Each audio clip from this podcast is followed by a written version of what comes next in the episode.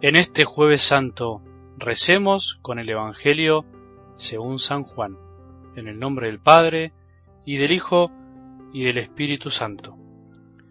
Antes de la fiesta de Pascua, sabiendo Jesús que había llegado la hora de pasar de este mundo al Padre, Él, que había amado a los suyos que quedaban en el mundo, los amó hasta el extremo.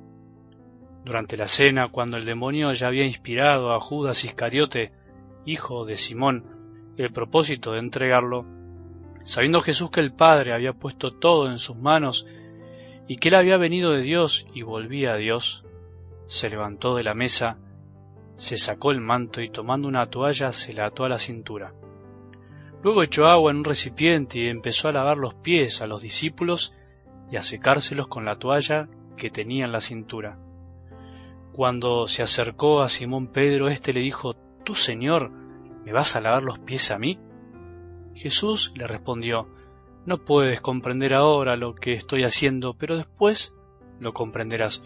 No, le dijo Pedro, tú jamás me lavarás los pies a mí. Jesús le respondió, Si yo no te lavo, no podrás compartir mi suerte. Entonces, Señor, le dijo Simón Pedro, no solo los pies, sino también las manos y la cabeza. Jesús le dijo, el que se ha bañado no necesita lavarse más que los pies, porque está completamente limpio. Ustedes también están limpios, aunque no todos. Él sabía a quién lo iba a entregar y por eso había dicho, no todos ustedes están limpios. Después de haberles lavado los pies, se puso el manto, volvió a la mesa y les dijo, ¿comprenden lo que acabo de hacer con ustedes?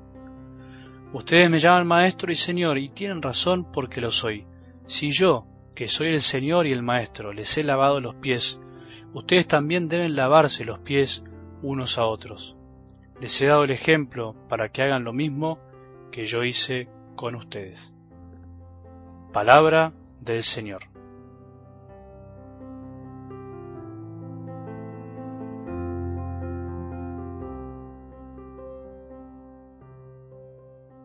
Llegamos al triduo pascual al jueves santo comenzamos hoy los tres días más importantes de nuestra fe para llegar finalmente a la Pascua. Para eso nos estuvimos preparando durante toda esta cuaresma. Buen día.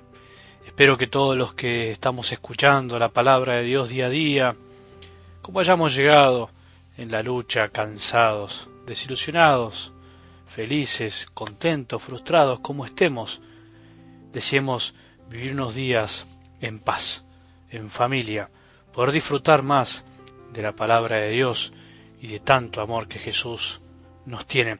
Estés como estés, haya llegado como haya llegado en esta cuaresma, después de tantos días de preparación, de venir escuchando la palabra de Dios o venir escuchándola alternadamente, no importa. Ahora podemos meter el corazón donde hay que meterlo, por decir así, el corazón en este jueves santo jueves, viernes y sábado. Jueves, la cena del Señor, viernes, la pasión del Señor y el sábado, la vigilia pascual con la misa de la resurrección. Nos prepararemos para llenarnos de alegría, de gozo, con la resurrección de nuestro Señor, con nuestra propia resurrección que tenemos que tratar de vivir. No importa, no nos quedemos tanto en cómo estamos, sino alegrémonos de que estamos. Acá estamos, de pie, con deseo de escuchar, que hoy contemplamos en algo del Evangelio esta maravilla. Eso nos tiene que alegrar, contemplar lo que hoy Jesús nos dice o nos cuenta. La palabra se levantó de la mesa, se sacó el manto y tomando una toalla se la ató a la cintura. Luego echó agua en un recipiente y empezó a lavar los pies a los discípulos y a secárselos con la toalla que tenía en la cintura. ¿Te das cuenta de esto? ¿Nos damos cuenta? Jesús se agacha, es toda una imagen, agachado lavando los pies. El Maestro, Dios mismo hecho hombre, haciendo un trabajo de esclavo, que solo hacían los esclavos, aquellos que se los consideraba no hombres, ni siquiera eran hombres. ¿Podés creerlo? Mediante este acto en los discípulos, esta actitud con los discípulos, también nos está lavando los pies a nosotros, a vos y a mí. Por eso se canta en el Salmo de hoy, ¿con qué pagaremos al Señor todo el bien que nos hizo? Jesús se agacha, es todo un signo, se agacha para que algún día y de una vez por todas nosotros, toda la humanidad, aprendamos a agacharnos por los demás, aprendamos a ver a los otros como hermanos, no como esclavos, no como nombres, no como inferiores, sino como hermanos. Agachémonos por los demás y así encontraremos la verdadera felicidad.